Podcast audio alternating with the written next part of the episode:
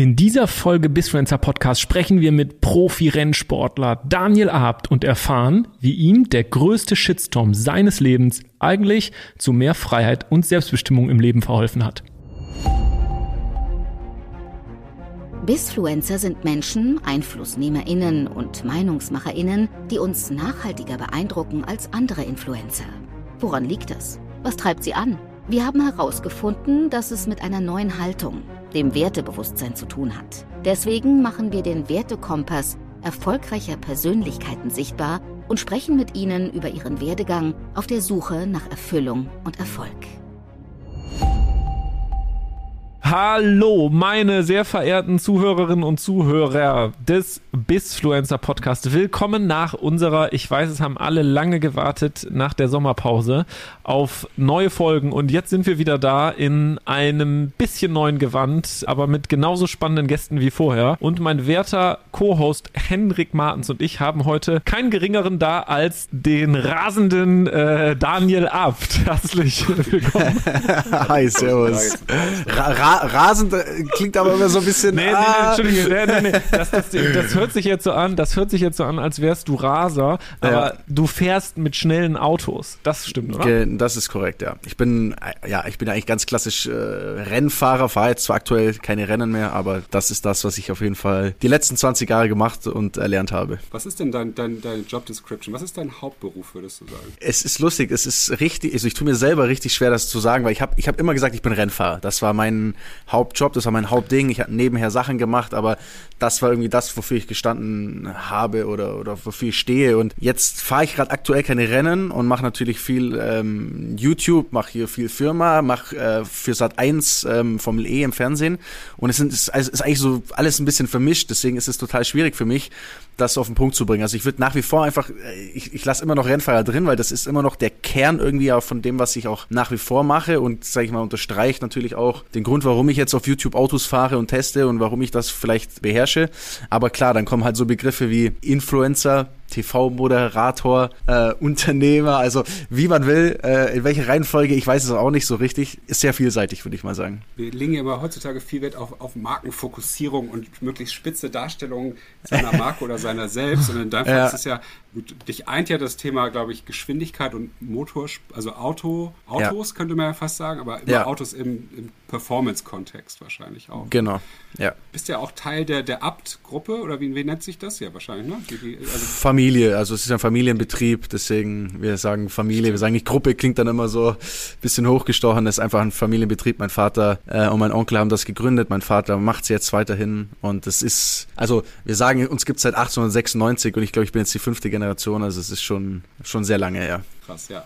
Ich glaube, Abt ist jedem Auto, Audi-Fan, glaube ich, ein Begriff. Und deswegen haben wir gedacht, du bist der optimale Bizfluencer für uns, weil du so diese YouTube-Welt mit der Business-Welt, mit der Industriewelt und der Motorsport, du bringst da so viel zusammen und das finden wir, da wollen wir mal unter die Haube gucken. Wenn wir als Einstieg direkt bei Abt quasi dem auch unternehmerischen Ursprung von Abt äh, bleiben, ne? also Abt vom Geschäftsmodell her, ihr quasi nehmt Standardautos, Volkswagen, äh, exklusiv Volkswagen-Konzern oder auch andere? Wie kann Ex, man, äh, exklusiv, ja. Nur exklusiv Volkswagen-Konzern. Mhm. Ihr macht die schneller, stylischer, schnittiger und dann kann man sie für ein paar zigtausend Euro mehr kaufen. Ne? Ähm, und bist du denn, nur zu meinem Verständnis, bist du jetzt auch als Mitgeschäftsführer mit im Unternehmen und hast irgendwie auch ein Team oder einen Bereich, den du leitest oder das du leitest oder wie ist deine Funktion im Unternehmen jetzt selbst? Also ich, ich sitze mit im Unternehmen, also jetzt gerade, ich bin, bin hier mhm. im Unternehmen. Ich habe allerdings eben vor acht Jahren eine eigene Firma gegründet gegründet, ähm, mhm. Art Lifestyle GmbH und habe damals angefangen, Motorsport-Events für die Firma hier zu machen. Also ah, wir haben okay. quasi so für Partner und auch für, für Gruppen Motorsport-Events angeboten. Das habe ich dann irgendwann aufgehört, als dann Rennfahren einfach sehr professionell wurde und sag ich mal Rennfahren mein Hauptaugenmerk war und ich einfach mhm. mich nicht mehr so oft auf andere Sachen konzentrieren konnte. Und jetzt macht diese Firma quasi das ganze Content-Produktion, Social Media, also all das quasi, was ich jetzt, sag ich mal, in der Öffentlichkeit darstelle. Heißt, ich bin hier natürlich mit dem Unternehmen drin. Alles, was wir machen, hat immer natürlich auch mit diesem Unternehmen zu tun. Ich bin jeden Tag im Austausch mit meinem Vater über gewisse ja. Themen, aber ich habe jetzt keine eigene Position jetzt innerhalb der Firma meines Vaters, sondern okay, mache quasi mein eigenes Ding, aber in Zusammenarbeit. Ja. ja spannend. Ich glaube, nee, weil das ist, das war für mich eine ganz wichtige Verständnisfrage, weil das natürlich auch so, auch oft ein Thema bei so toll und so viele Chancen auch es hat, in einem Familienunternehmen reingeboren zu werden. So oft ist das natürlich oder so oft kann es natürlich auch irgendwo ein Zwang oder auch eine Restriktion sein. Voll. Und deswegen versuche mhm. ich immer total zu verstehen, genau, was ist denn jetzt die Funktion der Nachfolgegeneration und was macht da jemand genau. Aber okay, das habe ich äh, verspannt. Ja, spannend. Und wie, sag mal, zu deinen Anfängen dann dann des Rennsports? Wie hat das so begonnen, deine ersten Berührungen dann mit Autos, Rennsport? Wann hast du die Entscheidung, wie hast du die Entscheidung getroffen, dann selbst auch in Rennsport selber zu gehen? Also angefangen jetzt natürlich super früh, weil du natürlich als Kind, wenn du in, in so einer Familie aufwächst, äh, immer Kontakt natürlich mit Motorsport, mit, mit Autos hast, weil das eben der Alltag meiner Eltern äh, in gewisser Weise war. Ich habe dann mit sechs Jahren glaube ich, hat mein, mein Dad mich mal ins, ins Kart gehockt und hat gesagt, hier, äh, fahr mal und äh, hab Spaß und ähm, hat mir dann quasi die Möglichkeit gegeben zu sagen, ey, hättest du Lust, das zu machen? Möchtest du, möchtest du irgendwie da Kartrennen fahren? Da gibt's Rennserien. Das ist, ist ja nicht so, dass man als Kind jetzt irgendwie auf die Idee kommt, ah, da kann man Rennfahrer werden. Das mhm. sieht man natürlich immer über die Eltern und, und über das, was man irgendwie, was man so mit, mitbekommt. Das Schöne ist nur bei mir, es war, also es war eben genau nicht, dass dieses, dass dieser Druck entstand zu sagen, nur weil wir mal Rennen gefahren sind oder nur weil wir hier Autos machen, musst du das jetzt auch machen oder wir erwarten von dir, dass du das auch so machst. Das war immer sehr ähm, laid back. Ich habe bei ganz vielen anderen gesehen, wie die Väter jedes Wochenende dabei waren und die Kinder angeschrien haben, wenn sie nicht ordentlich um den Kreis gefahren sind. Bei mir war das überhaupt gar nicht so. Also es war total frei und dann ja, ging es mit Kart los und ist dann mit, mit 15 bin ich dann das erste Mal in Formelsport, Formel 4 damals oder ADAC vor Masters hieß es, aber ist ja egal. Und ja, habe das dann bis, bis letztes Jahr eben gemacht. Also ja, gute 20 Jahre. Du gabst da keinerlei familiäre Vorbestimmung, der du so folgen musstest, wie man es vielleicht von anderen großen Unternehmerfamilien kennt. Nee, also wirklich nicht. Und das ist auch, ist auch, äh, glaube ich, was, was ganz Schönes und das schätze ich auch extrem so an den Beziehungen zu meinen Eltern, dass es einfach immer, es war immer nur, du hast die Möglichkeit, du hast die, du hast die Opportunity und natürlich ist das etwas, für das man sehr dankbar ist, weil man natürlich nicht jeder mit sechs Jahren sagen kann, ich, ich habe die Chance, irgendwie Rennen zu fahren. Aber hätte ich jetzt gesagt, ich will Balletttänzer werden, hätte mein Vater, hätte mein Vater wahrscheinlich jetzt nicht so super gefunden im Sinne von, okay, aber hätte auch äh, akzeptiert und unterstützt und, und äh, das, glaube ich, ist, ist das Schöne und ist das Wichtige und ähm, ja, immer, ich konnte eigentlich schon immer das machen, was ich will und das glaube ich ist, ist auch einfach wichtig. Also ich halte gar nichts davon, wenn die Eltern so ihre Kinder züchten und äh, am Ende noch ihre eigenen Träume in ihren Kindern ja, verwirklichen wollen. Ja, das stimmt total. Ja. Und wie kam dann so deine, deine Idee, auf YouTube zu gehen? Ich glaube, mit YouTube hast du auch angefangen, oder? Hast du mit Insta angefangen? Wie war das eigentlich? Ich hatte, glaube ich, Instagram schon, aber es war halt, man hatte das halt so wie jeder und YouTube habe ich dann, ich glaube, es war 2015, ganz spontan eigentlich angefangen, weil ich gemerkt habe, dass ich immer, also ich habe gefühlt mehr Lob bekommen, wenn ich irgendwas vor der Kamera gemacht habe, wie wenn ich im Rennauto war. Da habe ich mir gedacht, irgendwie, irgendwann, irgendwie, ich weiß nicht, irgendwas, irgendwas ist da faul. Und ich habe halt gemerkt, alles vor der Kamera fällt mir total leicht und es macht mir Spaß. Und ähm, dann hat ein, äh, ein Freund, damaliger Freund von mir, der selber Schauspieler ist, hat dann gesagt, hey, mach doch YouTube. Und ich kannte, ich, ich, ich wusste, was YouTube ist, aber ich wusste nicht, was YouTube machen äh, bedeutet oder dass man da irgendwie, ja, dass, also was diese ganze Szene, die da ist, die war mir so, so nicht bewusst damals. Und ich habe mir dann spontan eine Kamera gekauft, äh, war nämlich gerade irgendwie auf dem Weg zu einem Rennen, das war so ein 24-Stunden-Rennen in Dubai und habe mir gedacht, ey, das, was die da alle machen, das kannst du ja locker. Ich nehme jetzt eine Kamera und mache das mal ganz easy, weil ich bin ja ein lockerer, lustiger Typ und habe dann gemerkt, ey, ich kann es überhaupt nicht, weil man so antrainiert bekommt als Rennfahrer auch so diese straighten Interviews zu geben und so dieser, na, so dieser Saubermann eigentlich zu sein und das will aber keiner sehen. Die Leute wollen einfach, die wollen Realness, die wollen einfach, dass man lustig ist und ja, habe dann quasi angefangen, mich selbst zu filmen, selbst auch die Sachen zu schneiden. Ich habe eigentlich alles so von null weg halt übers Internet versucht mir beizubringen, zu verstehen, was, was muss man da machen. Und lange Zeit war es natürlich auch so, dass viele die Augen verdreht haben, weil wenn du als Rennfahrer am Rennplatz mit dir selber redest und quasi eine Kamera reinsprichst und das irgendwie 20 Minuten vom Rennen machst, dann sagen die schon, ey, jetzt, jetzt dreht er ab, der Typ. Und das gleiche war auch hier in der Firma, weil ich habe dann irgendwann in der Firma natürlich angefangen zu filmen. Das war mir total peinlich und jeder, also es war total unangenehm, ne? weil die sagen, was mhm. macht der da? Und wenn du sagst, ja, das schauen 500 Leute an, dann sagt jeder, ja, super. Aber äh, äh, ja, es hat sich gelohnt und ich bin, äh, also es war eine der besten Entscheidungen, die ich treffen konnte, das, das zu machen. Wie hast du das überwunden, dass du, dass äh, du das peinliche Beobachten der Leute um dich herum, äh, gerade wenn du ja so im Circuit äh, Backstage bist, sind ja auch andere wichtige Leute, die sehen dich dann so unter Kamera so ins Gesicht halten.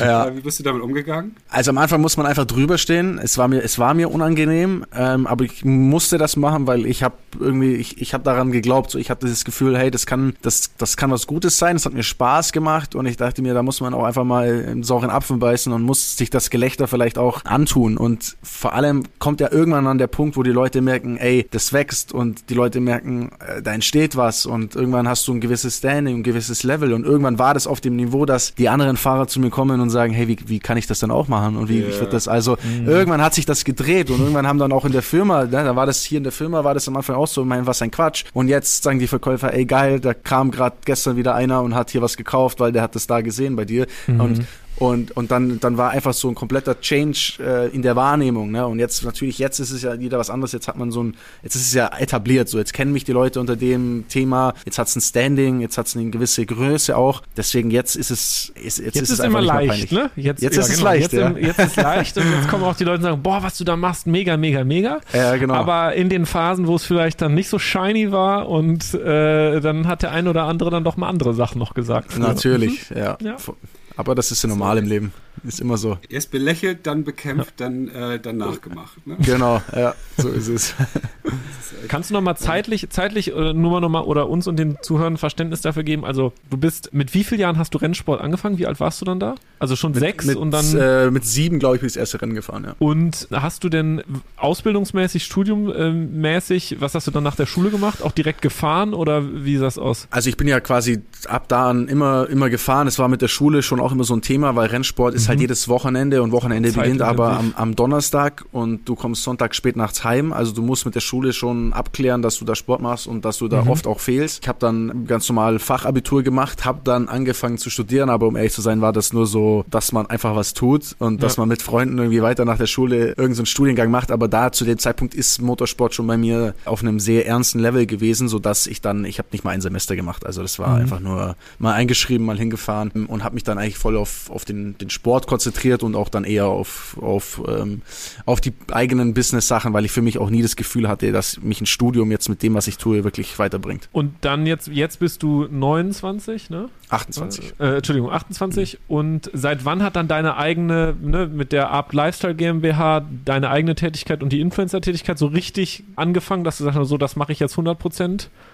Also was? Mm, also ich sag mal mit dem, also es ging 2015 los. Es hat okay. bestimmt zwei mhm. Jahre gedauert, bis es mal ein gewisses Stand oder nach zwei Jahren glaube ich habe ich das erste Mal mir jemanden eingestellt, der dann Kamera macht, bis es ein gewisses Level hatte. Aber es war eigentlich nur, also es war damals immer nur Draufzeiggeschäft. Also ich habe die ersten, die ersten drei, vier Jahre mit Sicherheit da nur Zeit und und und auch Geld investiert ja. in, in, ja. in, mit der Hoffnung natürlich, dass es sich irgendwann mal auszahlt.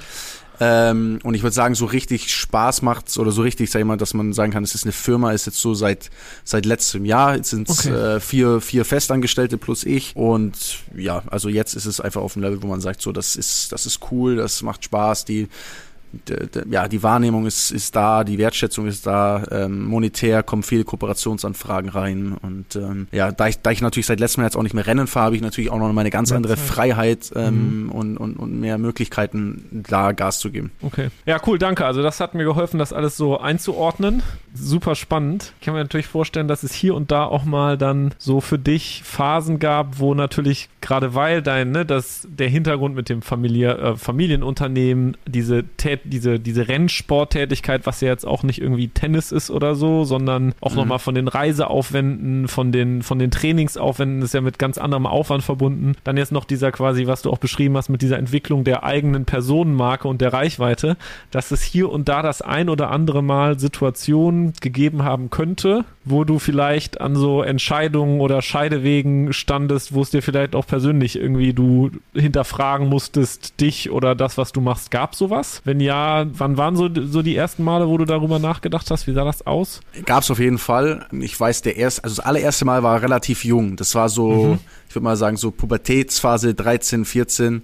Das war einfach so, dass ich halt einfach jedes Wochenende, muss ich so vorstellen, du bist quasi ja mit einem Mechaniker, der auch gleichzeitig dein Aufpasser ist, unterwegs. Mhm. Der holt dich nach der Schule ab am Donnerstag. Du fährst mit dem durch ganz Deutschland zu irgendeinem Kartplatz, pennst da im Wohnmobil bis Sonntag und fährst nachts wieder heim und musst Sonntag wieder in die Schule. Und du hast natürlich auch irgendwie deine Jungs, die dann irgendwie, oder Freunde, die dann am Wochenende die ganze Zeit das machen. Du bist halt nie dabei. Du bist immer weg. Du, du, du, also, und da war es halt so eine Phase, dass ich mir einfach mich gefragt habe, so, hey, ist es das wirklich? Macht mir das Spaß, jedes Wochenende weg zu sein, in der Schule zu fehlen, nachholen zu müssen? Also da hat es mich so ein bisschen getriggert und da war ich dann auch mal kurz echt kurz, kurz davor zu sagen, jetzt habe ich, jetzt hab ich die Schnauze voll. Das hat sich aber Gott sei Dank dann geändert, als dann der, der Formelsport losging, also als es dann so eine Stufe professioneller wurde, weil das hat mir dann einfach nochmal den Horizont eröffnet und ich dachte mir so, boah, das ist schon, das ist schon was Geiles. Und ja, dann natürlich, sag ich mal, gab es die letzten Jahre auch immer mal wieder Phasen. Also ich hatte zum Beispiel zwei Jahre im Motorsport, die unfassbar schlecht waren. Ähm, das mhm. war in der Formel, Formel 2, also das war quasi, kam aus der Formel 3 beziehungsweise GP3 im Rahmenprogramm der Formel 1, bin da Vizemeister geworden, hatte äh, Formel 1 Teams, die angeklopft haben. Es war alles so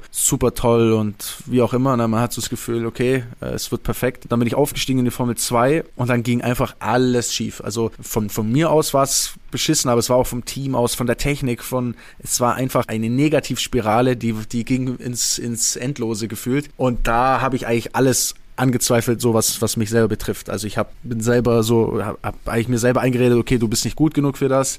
Hat natürlich, du verlierst den Spaß, du verlierst auch irgendwie, irgendwann verlierst auch den Glauben, weil du denkst dir so, ey, das ist ja verrückt, da sind Sachen passiert, da, da denkt man dann irgendwann, das muss ja irgendjemand von oben steuern, so, da, das kann gar nicht alles Zufall sein, so, also, ne, das wird man so abergläubisch dann. Aber ja, das, ich, ich muss ehrlich sagen, im Nachhinein betrachtet sind eigentlich diese Phasen, diese schlechten Phasen, fast immer die besten gewesen, im Sinne von, dass man sich weiterentwickelt und auch im Sinne von, von, dass man versteht, welche Leute, die im Umfeld sind, sind denn da wirklich, also stehen wirklich hinter dir und sind wirklich für dich da oder sind die nur da, weil sie mit dir auf der, auf der guten Welle mitschwimmen wollen und sobald es nicht läuft, sind die wieder weg. Also es ist zwar hart, sowas zu erleben oder Rückschläge sind natürlich nie toll in dem Moment, aber ich glaube, man zieht am meisten aus solchen Momenten heraus. Wie bist du da rausgekommen aus dieser Szenerie, wo du dich selbst so angezweifelt hast, ob du gut genug für den Sport bist und ähnliches? Also es war nicht so leicht. Ich habe vieles versucht. Ich habe mir auch, sag ich mal, jetzt nicht psychologische Hilfe, aber ich habe mir so Mentaltrainer gesucht, äh, Hypnose, Sachen, einfach möglich verschiedenste Techniken, weil ich mir, weil ich selber gemerkt habe, ich ziehe, ich ziehe den, ich ziehe das Negative auch an. Also ich habe, das ist, es ist ja,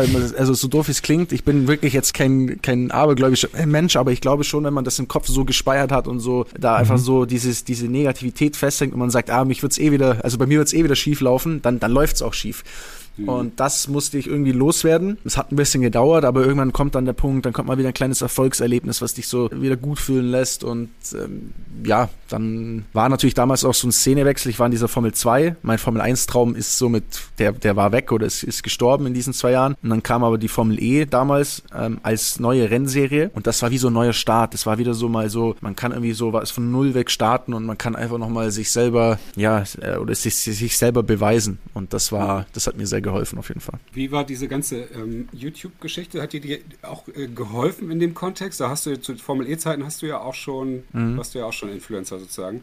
Oder gab es da nicht auch Momente, die das noch bestärkt haben, vielleicht sogar? Dieses, weil du kennst es ja wahrscheinlich auch, äh, dass nicht jeder jedes Video gut findet oder so. Ja, ja. Äh, wie waren denn dann solche Momente, wo es dich eh schon nicht, nicht in der besten Situation gefasst hat und dann nochmal einen Kommentar gelesen, dass das Video irgendwie scheiße ist oder sowas? Gab's das auch? Ja, natürlich. Also ich meine, ich habe ja immer jedes Rennwochenende ähm, auch mitgemacht in der Formel E, also in der Formel 2 damals noch nicht, aber ähm, habe dann natürlich, wenn du ein scheiß Wochenende hast, dann ärgert dich, also ärgert dich ja sowieso schon, aber dann drehst du noch ein Video darüber, musst den Leuten noch erzählen, dass es scheiße war oder warum es so war und dann kommentieren die auch noch und sagen, mein Gott, äh, streng dich doch mal an, so ungefähr. Das kann einen natürlich äh, triggern und anfangs hat mich auch relativ schnell so diese teils negative Art, die einfach Leute im, im Netz haben, getriggert. Andererseits muss ich sagen, es hat mir schon auch sehr viel zurückgegeben. Also zwar ist auch, also ich habe Gott sei Dank keine toxische Community oder sowas, sondern einfach Leute, die äh, sag mal zu 95 Prozent positiv sind und und dir zusprechen und gute, also wirklich nette Sachen schreiben und dich auf der Straße ansprechen und sagen, hey cool und und das hat mir dann eigentlich schon, das hat mich auch so ein bisschen hat mir den Kopf auch ein bisschen frei gemacht, weil es war auch Ablenkung vom Rennen. Also ich habe auch andere Dinge einfach noch gemacht und ich hatte schon das Gefühl, dass es mir eher gut tut und auch dann über die Jahre einfach auch vieles ermöglicht, weil vieles, weil du einen neuen Horizont hast, du lernst neue Leute kennen, du lernst neue Sichtweisen kennen, ähm, bis hin zu, dass ich äh, auch behaupten kann, im, in meinem letzten Jahr Formel E beispielsweise, ein großer Grund, warum ich den, den, die Vertragsverlängerung bekommen habe, war auch dieses Thema. Also es hat mir sogar auch auf dieser Ebene sogar weitergeholfen. Insofern, ja, habe ich das jetzt nie, nie bereut und ein bisschen, ja, diese negative Sachen, die, glaube, da muss man irgendwann drüber stehen. Das muss man ausblenden. Lass mich noch einmal ganz kurz direkt bei dieser negativen Szenerie, wo du nochmal einen, einen Schritt ganz so zurück, du hast gesagt, du hättest auch mit verschiedenen anderen Leuten zusammengearbeitet, irgendwie Hypnose, ähm, äh, äh, Mentaltrainer und so weiter. Mhm. Wir haben jetzt schon mehrfach mit, mit Leuten gesprochen, die in ähnlichen Situationen dann an so einem Punkt waren und sich von extern in irgendeiner Form wie auch immer, Hilfe geholt haben. Mich würde nochmal interessieren, weil ich glaube, das ist total hilfreich für andere oder für unsere Zuhörerinnen und Zuhörer. Was war dein Zugang dazu und was war jetzt aus in der Retrospektive für dich quasi der, der effektivste oder hilfreichste Ansatz, der dir am meisten geholfen hat und wie bist du dahin gekommen? Also dahin zu kommen ist gar nicht so leicht, weil wenn man jetzt bei Google irgendwie eingibt, Suche, was weiß ich, äh, genau, Mentaltrainer, es, da ja. kommt super genau. viel Schrott.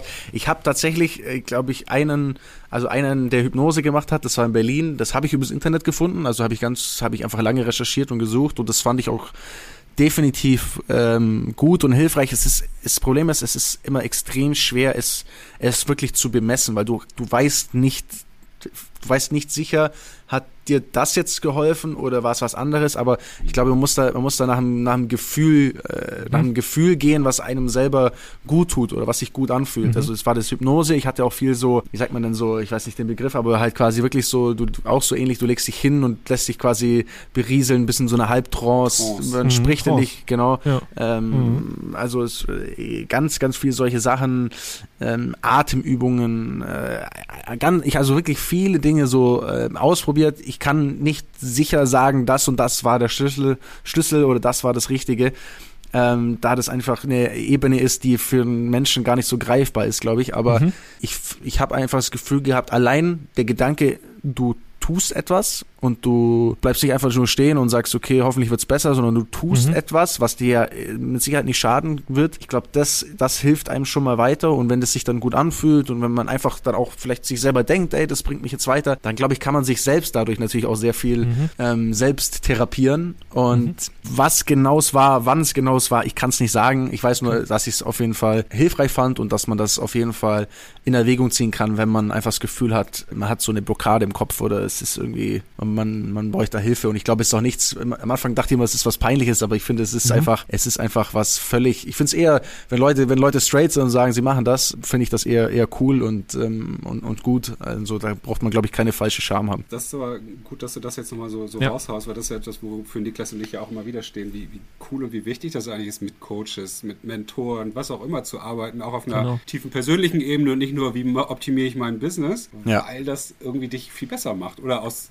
so Lagen, wie du sie hast, dass man, dass man sich da selbst wieder rausziehen kann. Und in Deutschland ist es ja nach wie vor irgendwie so ein Zeichen von Schwäche. Ne? Man geht höchstens zum Arzt, wenn man eine, eine Wunde hat, die genäht werden muss, die man ja. sieht. Ne? Aber ja. wenn es in dir gerade nicht gut aussieht und sagst, ich gehe jetzt hier zum Coach, oh, oh Gott, oh Gott, oder dann hinter deinem Rücken, weißt du, der, guck mal, der geht zum, zum Hirnarzt, der, der tickt nicht ganz richtig. Ja, ja. Ich sage, hey, der, optim, der optimiert sich gerade selber und wird danach besser rauskommen als du. Also das, ja. ich finde es irgendwie so ein deutsches Ding, dass wir nicht nicht an unserer mentalen Gesundheit arbeiten. Also, ja, stimmt. Danke, das bin ich bin ich bin ich voll voll dabei. Man muss äh, eins bei einem aufpassen. Es gibt halt auch Leute, glaube ich, die das ein bisschen ausnutzen. Also es gibt schon, ich habe schon auch Leute gesehen, die auch so, ich bin dein Mentalcoach oder ich ja. mache dich zum Erfolgsmensch, bla bla ja. bla. Ja. Also das ist eine feine Linie von Leuten, die das ausnutzen und und auch nur Kohle machen wollen und dir irgendeinen Scheiß erzählen.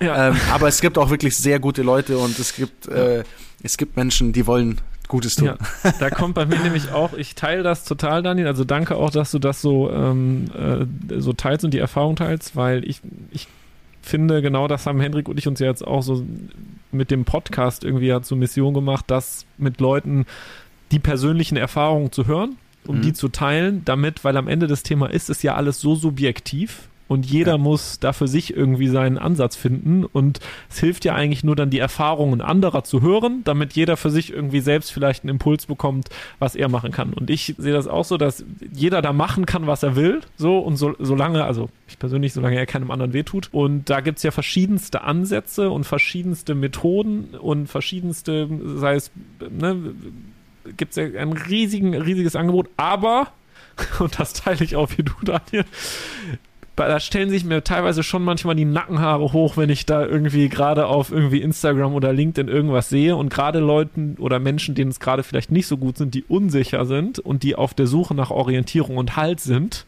gibt es ja schon so ein paar Leute, auf die man ganz gut dann reinfallen äh, kann ja. und zack landest du in so einer äh, vermeintlichen Selbstoptimierungsfalle und zahlst noch für irgendwelche Coachings oder Programme ein Heidengeld. Ja. Also Niklas, wenn es dir schlecht geht, komm in meine WhatsApp-Gruppe. ja, genau. hinter so einer Bezahlschranke, ne? Und dann äh, muss ich da äh, verstanden. Okay, Henrik, mache ich. Ähm, Daniel, was ich, was mich noch interessiert, du hast, du hast gesagt, dass eben hast du irgendwie so eine Formulierung gewählt, wie rückblickend waren diese negativen Phasen für dich die wichtigsten oder ich weiß nicht mehr, mehr genau den O-Ton. Mhm. Kannst du mal beschreiben, was du damit meintest? Ich glaube, das bessere Beispiel ist vielleicht sogar jetzt mein, mein letztes Jahr. Ich habe ja mhm. äh, letztes Jahr einen, einen unschönen Abgang bei Audi gehabt. Also ich war bei Audi unter Vertrag und hatte ja da so eine Art Skandal mit so, also ich weiß nicht, ob ich das jetzt so ausschmücken soll, was genau das war, aber ähm, vielleicht ein kleiner Kontext, weil ja, äh, also, haben Henrik und ich im Zuge unserer journalistischen tiefgehenden Recherche anscheinend nicht gänzlich äh, beleuchtet. ähm, also ich habe ich habe halt letztes Jahr quasi, äh, es war, also es wurden keine Rennen gefahren, es gab äh, eine Alternative, das war so Sim Racing, da ging es aber weder um Geld noch um, um irgendwas, das war eigentlich nur um die um die Fans äh, zu entertainen. Wir dachten, wir waren irgendwann nach ein paar Rennen auch so ein bisschen genervt, was heißt genervt, gelangweilt. Es war halt alles so ein bisschen semi-cool, irgendwie es hat keinen interessiert und wir dachten, hey komm, wir machen, wir peppen das jetzt mal auf. Wir holen uns, es kam, also es war eigentlich aus, aus einer spontanen Idee, so mit, wir sind mit ein paar jungen äh, Leuten in Kontakt gewesen, die das professionell machen, so Simracing. Äh, Gab es einen jungen Österreicher und Was ist, Entschuldigung, was ist Simracing? Was bedeutet äh, das? Es ist quasi am Computer äh, mit einem mit einem Lenkrad und also man versucht quasi äh, Rennfahren nachzuspielen, aber eben am Computer mit einem Lenkrad und Pedalen und man, ja, also es ist, okay, ein, Computer, ist ein Computerspiel. Ne? Okay.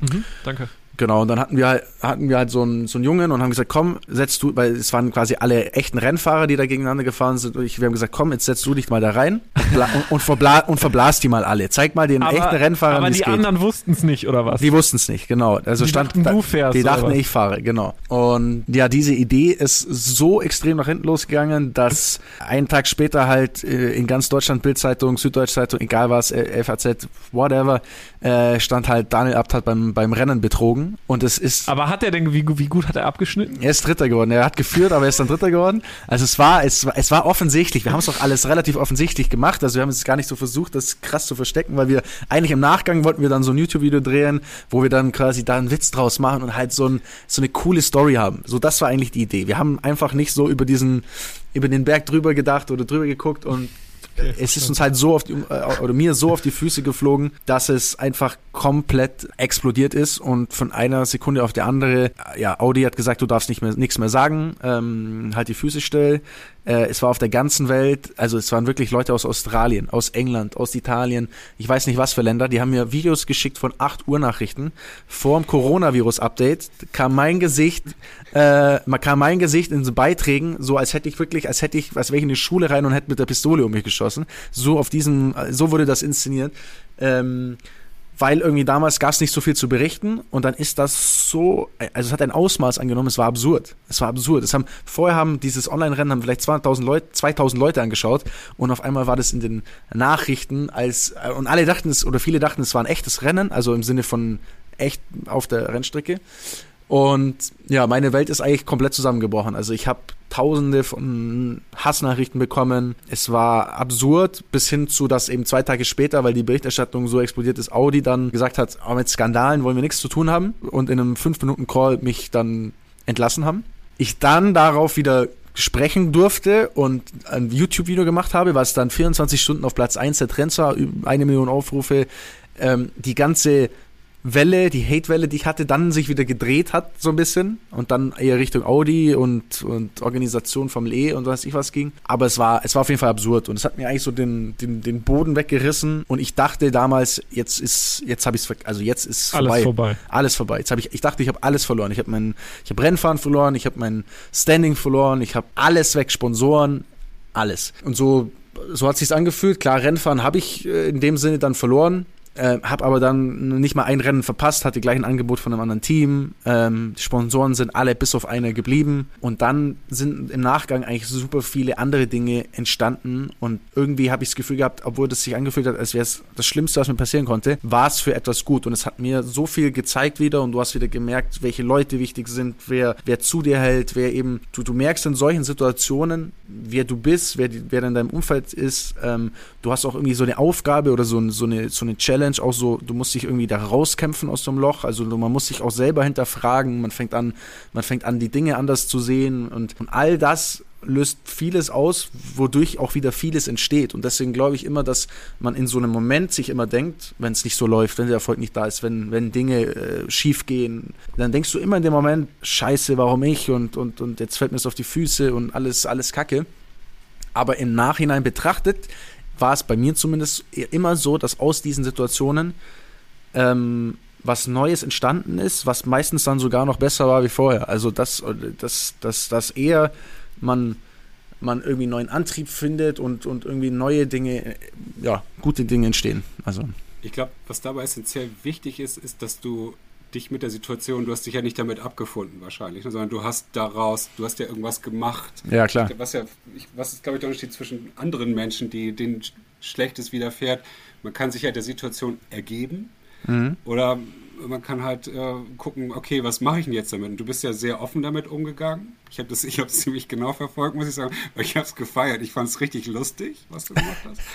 Aber äh, ich auch ja, für einen kurzen Moment. da versteht irgendwie dann nicht jeder Spaß. Äh, ich, äh, gut, das jetzt noch, aber ich fand es halt irgendwie, ne, was, was hast du dir denn da rausgenommen in dem Moment, wo diese Welt über dich eingebrochen ist? Das war ja wahrscheinlich genau dieser Moment, da stand wahrscheinlich einmal alles für dich still kurz, genau. aber was mhm. war dann? Was hast du dann gemacht? Auch meine Frage gewesen wäre das. Ich sag mal, zwei Tage habe ich gar nichts. 48 Stunden war ich durchgängig wach, daheim, in der Wohnung, dunklen Wohnung eingesperrt und habe eigentlich nur aufs Handy geguckt, was jetzt jede Sekunde passiert. Was kommt noch? So, da habe da hab ich es tatsächlich über mich ergehen lassen, aber auch im Sinne von, ich musste es, weil Audi gesagt hat, du hältst die Füße still. Und das war halt damals mein Arbeitgeber und mein Chef und dann musst du das halt so machen. Als aber dann in dieser, das war Mittwochmorgen, das weiß ich noch, als dieser Call war, ähm, okay, du bist jetzt raus, bin ich, also es war klar, ich habe kurz Tränen verdrückt, bin aber dann sofort zu meinen Jungs gefahren und habe gesagt, okay Jungs, jetzt ist es soweit, jetzt, jetzt müssen wir, jetzt, jetzt müssen wir loslegen. Wir machen jetzt ein Video, das geht heute noch raus, wir machen jetzt, wir, wir erklären jetzt der Welt, was war, let's go. So habe ich hier, das ist hier in diesem Zimmer gewesen, wo ich jetzt gerade sitze, auf diese Couch gehockt und habe dieses Video gedreht und habe gesagt, wir, wir, wir, wir gehen jetzt in die Offensive, aber nicht in die Offensive im Sinne von, ich schieße jetzt gegen Audi, das dachten die nämlich damals oder dachten viele dann, die wussten, okay, da kommt irgendwas, der bringt irgendwas. Und ich habe dann sogar noch Nachrichten bekommen, so hey, jetzt bitte, denk drüber nach, nach und mach jetzt nichts Falsches, weil die alle dachten so, ich, ich, ich gehe jetzt hin und, und, und zeige mit dem Finger auf andere und, und schieße zurück. Aber ich habe eigentlich das Gegenteil gemacht. Ich habe weder auf ihn geschossen, ich habe mich, so, hab mich bedankt, ich habe es erklärt aus meiner Sicht, ich habe mich entschuldigt und ich habe mich bedankt für die Zeit und, und that's it und habe einfach nur versucht, meinen Standpunkt darzulegen. Und dadurch ist wieder so eine Welle losgetreten worden, weil die Leute dann, sag ich mal, nicht nur diese Überschrift bei Bild gelesen haben, sondern halt auf einmal sich ein 15-Minuten-Video anschauen und, und verstehen, was, was war der Hintergrund. Und dadurch habe ich dann gemerkt, okay, ich bin noch nicht ganz verloren, weil dann so viel Positives wieder zurückkam und so viele Leute sich auf meine Seite gestellt haben und mich unterstützt haben, äh, selbst meine Rennfahrerkollegen. Ähm, und ja, und ab dem Punkt war für mich klar, okay, das ist jetzt absolut beschissen und äh, ich habe schon noch, es ist nicht so, dass man da jetzt übermorgen aufsteht und sagt, ich bin jetzt der Hero und jetzt morgen wird wieder alles toll. Äh, das glaube ich, äh, so darf man es jetzt nicht, sich nicht vorstellen, aber es war nie eine Option für mich zu sagen, ey, ich werde jetzt da so als Verlierer rausgehen und werde mich jetzt, werde mir jetzt mein Leben lang so diesen, diesen, das auf meinen Schultern tragen, sondern ich, ich bin immer noch der gleiche Mensch. So, ich habe niemanden verletzt. Ich habe, äh, es, es ist nicht auf diesem, äh, es, es, es war kein Vergehen auf dem Level, wie es vielleicht auch ein bisschen behandelt wurde. Klar, war es ein Fehler. Ich habe mich entschuldigt, aber jetzt äh, ist auch gut und jetzt mache ich, mache ich weiter und jetzt zeige ich es vielleicht sogar den Leuten, dass es, dass sie vielleicht falsch lagen Ähm, und ja, dann kam auf einmal ein Anruf eben von einem anderen Team. Das war zwar ein Team, was äh, nicht konkurrenzfähig war, aber es war trotzdem für mich war das ein geiles Gefühl, weil ich war gleich beim nächsten Rennen quasi war ich wieder dabei und habe dann auch, ich habe dann auch selbstbewusst irgendwie mir ein Guess Who's Back auf meinen Helm lackieren lassen. ähm, und ja, also auch so ein bisschen, ne, auch so mit dem Augenzwinkern so, weil naja, ich fand es schon auch teil, also ich fand es schon auch ein bisschen krass, wie halt umgegangen wurde und so. Ich, ich finde, man kann klar, man kann immer äh, Fehler machen und man kann auch Dinge bestrafen, aber es war nicht jeder fair zu mir, finde ich, in dieser Situation. Zumindest nicht Leute, die äh, für die ich jahrelang viel getan habe und mir den Arsch aufgerissen habe. Die haben sehr schnell irgendwie ähm, ja, mit, wie ein Fähnchen im Wind quasi äh, den leichten Weg gesucht und ja, dann ging es weiter. Du hast ja auch den legendären Bisfluencer-Wertetest gemacht. Allerdings war ich, war, ich, war ich äußerst, also äußerst überrascht, als der kam. Da dachte ich mir, okay, die wollen aber ganz schön viel wissen. genau. Ich, wie, wie, ich sehe, hast du ihn auch sehr offen beantwortet. Ähm, ich, gerade jetzt, in, ich habe mir gerade die Werte nochmal angeguckt im Kontext dessen, was du gerade so erzählt hast. Und ich könnte mir gut vorstellen, dass so Du hast ja wichtige Werte wie äh, äh, Freiheit, Freude, Loyalität, Vergnügen. Das sind ja so, zwar jetzt nicht deine Top-Werte, aber sie sind da ja so drin. Und mhm. ich könnte mir gut vorstellen, dass das so Werte waren, die sehr stark angesprungen sind in diesem Kontext. So, zum einen, dass Audi dir diesen Maulkorb verpasst.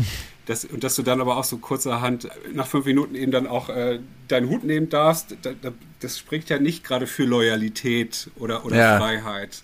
Ja. Ähm, hast du das auch richtig gespürt in der Situation? Ja, also du merkst halt einfach, dass, ja, dass es halt eine Welt ist. Sag ich mal, im Sport, glaube ich, ist es relativ viel so, aber ich sehe es auch generell bei so großen Firmen, das ist einfach, es ist sehr selten ein Miteinander. Es ist oft wirklich hintenrum stechen, hauen. Die Leute lachen dir ins Gesicht und hintenrum wollen die dir was Schlechtes so ein bisschen. Ich habe das irgendwie so viel erlebt und das ist, das widerspricht einfach dem, was ich wie ich mir meinen Alltag vorstelle. Also ich finde es furchtbar in so, selbst wenn du sagst, du bist auf so einem Karrierepfad und du bist in so einer du bist jetzt in so einer Firma drin, willst dich hochkämpfen, aber wenn, wenn das Hochkämpfen bedeutet, dass du immer hintenrum irgendwelchen Leuten das Bein stellen musst und ist einfach nicht mein Ding. Und äh, ich mag es einfach auch nicht so Dinge zu machen, auf die ich gar keinen Bock habe und deswegen ich bin sehr freiheitsliebender Mensch und ich bin sehr sehr eigensinnig auch, also ich mache einfach, ich will lieber das machen, was ich für richtig halte und was ich worauf ich Lust habe, anstatt irgendwie für Leute, die ich vielleicht gar nicht so gern mag, irgendwie mich an der ja an der Nase rumführen zu lassen. Und deswegen als ich das dann gesehen habe, auch wie schnell das geht, und da waren eben auch ein paar Leute involviert, also man muss aufpassen, es waren nicht alle so, es war natürlich, es gab bei Audi eine Fraktion oder eine Fraktion von Leuten, die unfassbar auch hinter mir gestanden haben, die mich unfassbar unterstützt haben, auch im Nachgang. Und also ganz, ganz tolle Menschen sind, mit denen ich mega gern zusammengearbeitet habe. Aber es gab eben auch da Leute, die diese Situation auch genutzt haben, genutzt um, haben um da eben mit dem Messer in den Rücken reinzuballern. Und das, ich, ich, das kriegt man ja mit und man weiß dann auch, wer die Leute sind. Und da wünsche ich mir dann, oder da, da bin ich dann so, dass ich mir denke, okay, irgendwann trifft euch auch das Karma weil das ist einfach nicht cool und es öffnet einem die Augen. Ja, aber danach ist ja auch eine Menge passiert bei dir, nicht nur, glaube ich, im Rennsport-Kontext, sondern ich glaube, dann ist auch so ein bisschen deine Influencer-Karriere nochmal auch so auf so ein nächstes Level gekommen. Z ja. Zwar wahrscheinlich zwangsweise, weil irgendwie habe ich jedenfalls unendlich viel Content von dir, also mehr Content als sonst wahrgenommen, ja. der qualitativ immer besser wurde. Die mhm. Viewzahlen, glaube ich, auch stetig höher gegangen sind. Also das ist ja das, was du sagst. Ne? Also es muss vielleicht einmal auch richtig, man muss einmal so richtig in die Scheiße reiten, um da wieder neu starten zu können. Ne? Ja, also ich meine, was ich natürlich immer hatte, dadurch, dass ich Audi-Werksfahrer war, ich hatte ja sehr viele Einschränkungen. Also gerade jetzt, wenn man im Autothema Content macht, ich konnte nicht vorher irgendwie sagen, ich fahre jetzt mal einen BMW oder ich fahre einen Mercedes oder mhm. ne, also das, das war ja alles schon mal gar nicht, schon mal gar nicht möglich. Also ich war sehr stark eingeschränkt, man muss aufpassen, was man sagt, wie man es sagt. Jetzt habe ich das nicht mehr. Jetzt kann ich einfach, ich mache, was ich will und ich kann morgen einen BMW fahren und ich kann das fahren oder egal.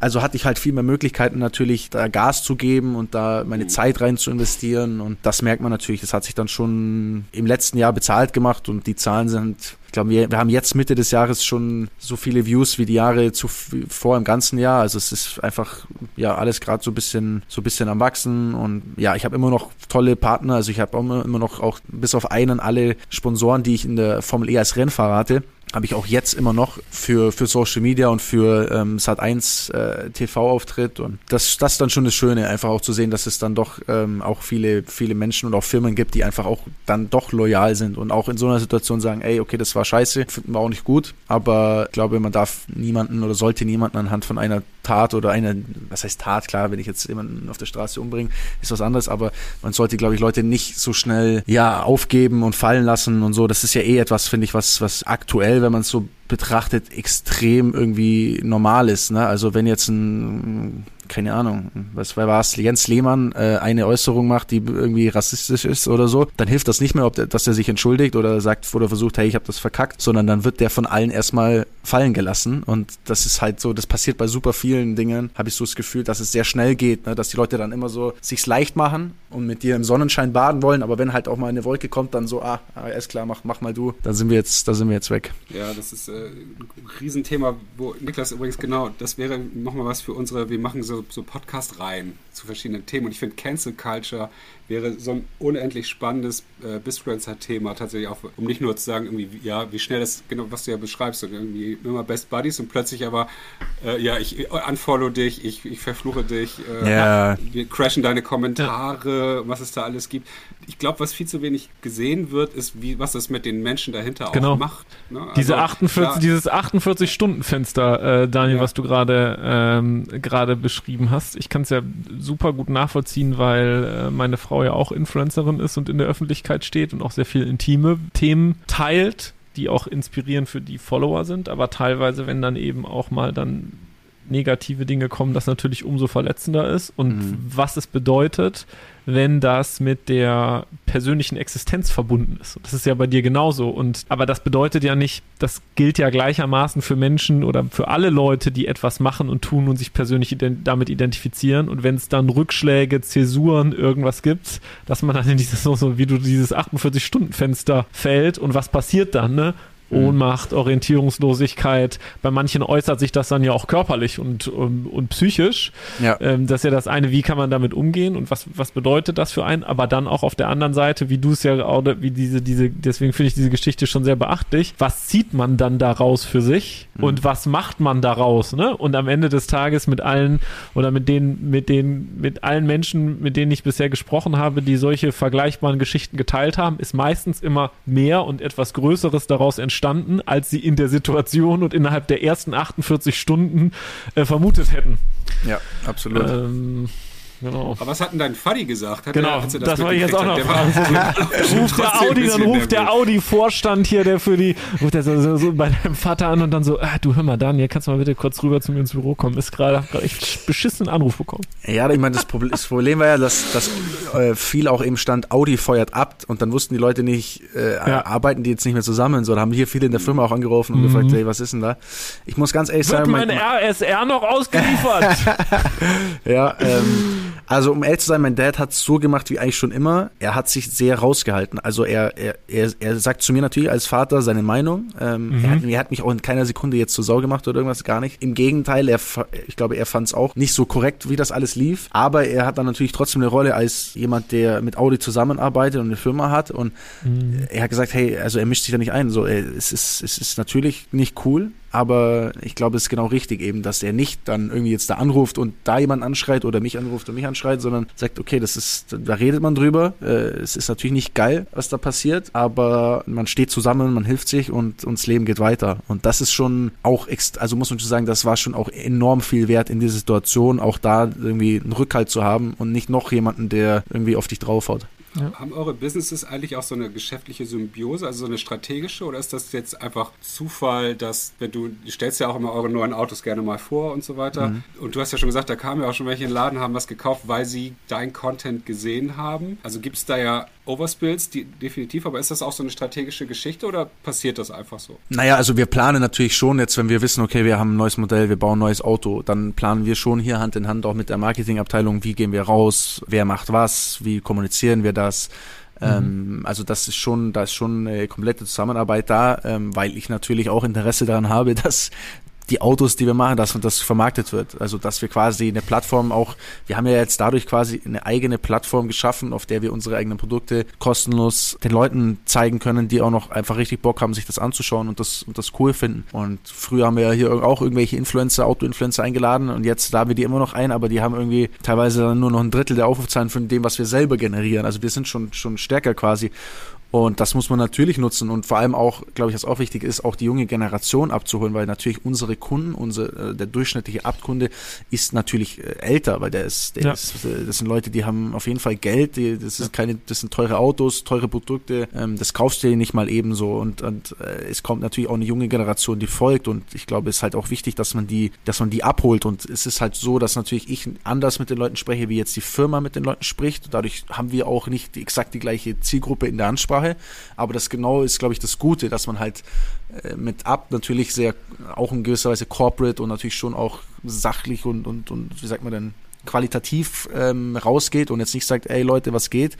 Ähm, aber ich, ich als Person kann halt auch mal sagen, ey Leute, was geht und kann auch mal mit junge Leute ansprechen und muss eben nicht mit Anzug vor meinem Auto stehen und sagen, sehr verehrte Damen und Herren, heute zeige ich Ihnen mal ein neues Modell, das, äh, glaube ich, ist, ist genau das Gute. Und ist, sind die Verkaufszahlen steigen die analog zu deinen Viewerzahlen? Das Problem, was ich habe, das muss ich ganz ehrlich sagen, ist, dass wir natürlich nicht richtig messen können, was jetzt mein Impact ist. Es ist, es ist sehr, äh, außer du hast wirklich jemand, der gezielt halt sagt, okay, ich bin jetzt gekommen, äh, weil, aber wir haben ja jetzt kein Produkt, das du online kaufst, wo du tracken kannst. Ähm, ich kann nur so sagen, die letzten drei Jahre waren die erfolgreichsten der Firma. Ob das jetzt an mir liegt, am Produkt, ja. ich glaube, es liegt an allem. Äh, es liegt daran, dass die Firma einfach sich gut entwickelt, dass wir, äh, ja, glaube ich, gute Ideen, gute Produkte haben, gutes Marketing machen. Ja, aber wie so, weshalb genau, das kann man leider nicht. Manchmal wünschte ich, man könnte es besser bemessen. Du, weil ich Henrik glaube, und ich sind ja, Henrik und ich sind ja ähm, Kinder der Influencer-Marketing-Branche und kennst in der Szene aus. Mach doch mal Koop mit dir und 15% Gutscheincode. Ja. Ähm, ja. Das ist doch eine super Idee für, ja. für, für ja. Geschäftsmodell. Schlag das doch deinem Vater mal vor. Für so 200.000 Euro. Ja, genau. Ja. Daniel 15. Ja. Da, da, Daniel 15 heute nur. Und auch nur für 10 Sekunden. Dann sind Henrik und ich schnell. Äh, genau. Mega. Ja, super oh spannend. Ich habe noch eine Frage.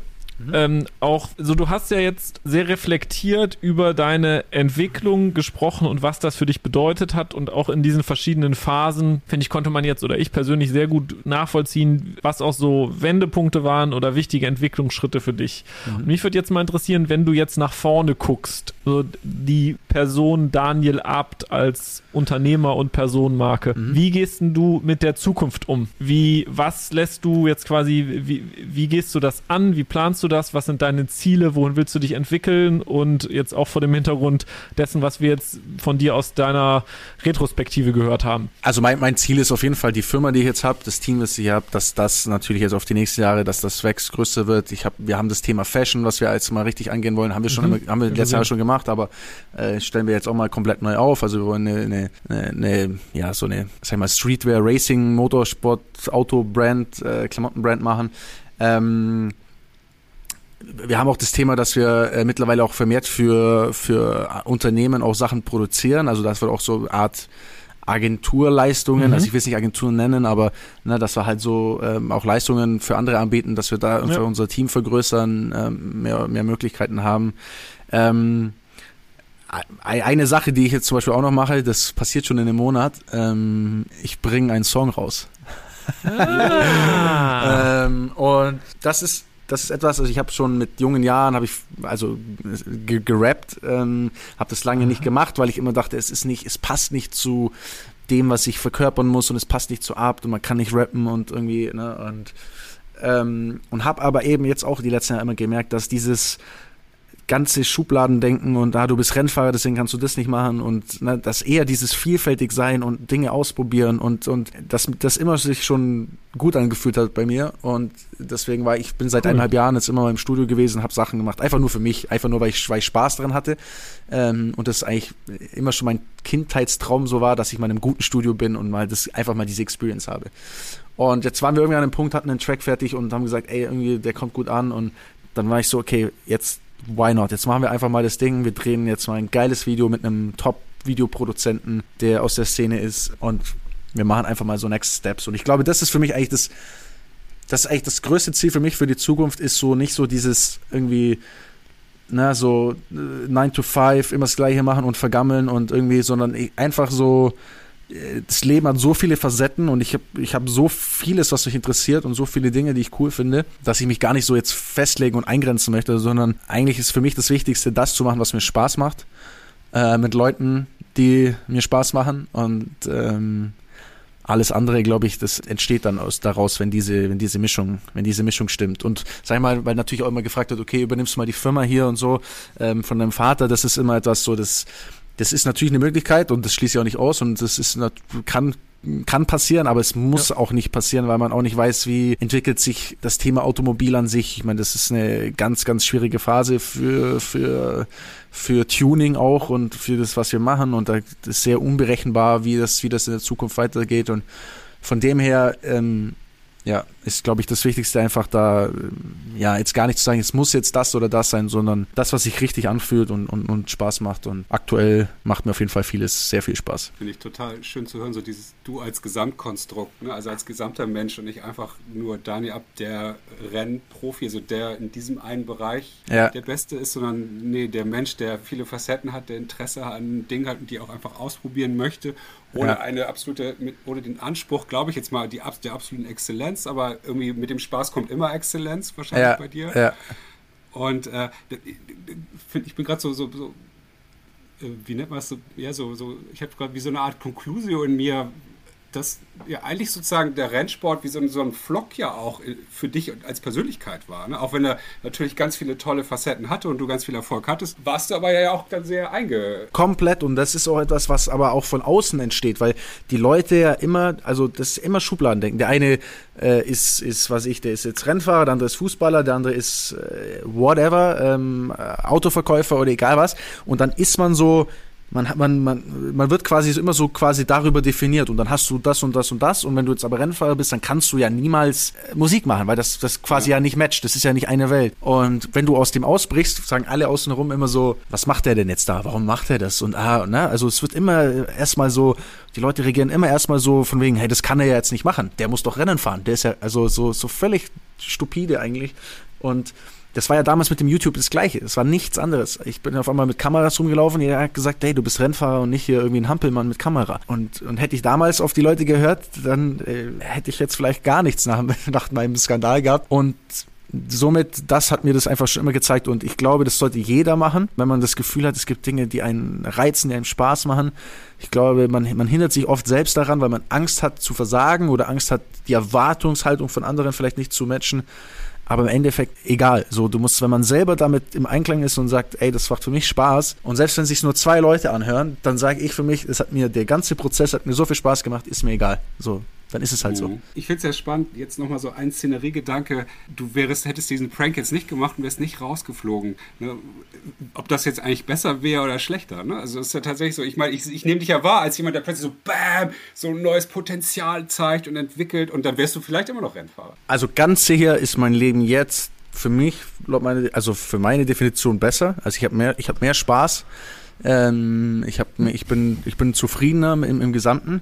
Ich muss dazu sagen, ich hätte, also bevor dieses ganze, dieser, dieser Rauschmiss oder wie auch immer da passiert ist, war, hatten wir schon geplant, dass ich Ende des Jahres aufhöre. Also das war, das wäre sowieso passiert. Das war auch ganz gut, weil da hatte ich das eh schon für mich im Kopf so. Ähm, ich wusste nämlich, dass mein Vertrag nicht verlängert wird bei Audi. Das war mir auch schon klar, weil die haben in der DTM in einer anderen Rennserie aufgehört, hatten irgendwie sechs Fahrer unter Vertrag und haben dann gesagt, okay, Jetzt, äh, jetzt machen wir da Feierabend. Auch so hintenrum natürlich, hat ne, keiner offiziell zu mir gesagt, aber ich, ich wusste das auf jeden Fall. Und ja, deswegen war das eh der Plan. Und jetzt rückblickend mit dem, was ich mache, ähm, ja, ich mache es gerne. Und ich, hab, ich, hab, ich bin auch gern Rennen gefahren. Aber das Problem ist, Rennen, du fährst zwölf Rennen im Jahr, das sind zwölf Tage. Und der Rest dieser Tage verbringst du mit ultra vielen Dingen, die keinen Spaß machen. Mhm. Und ähm, von dem her, alles gut.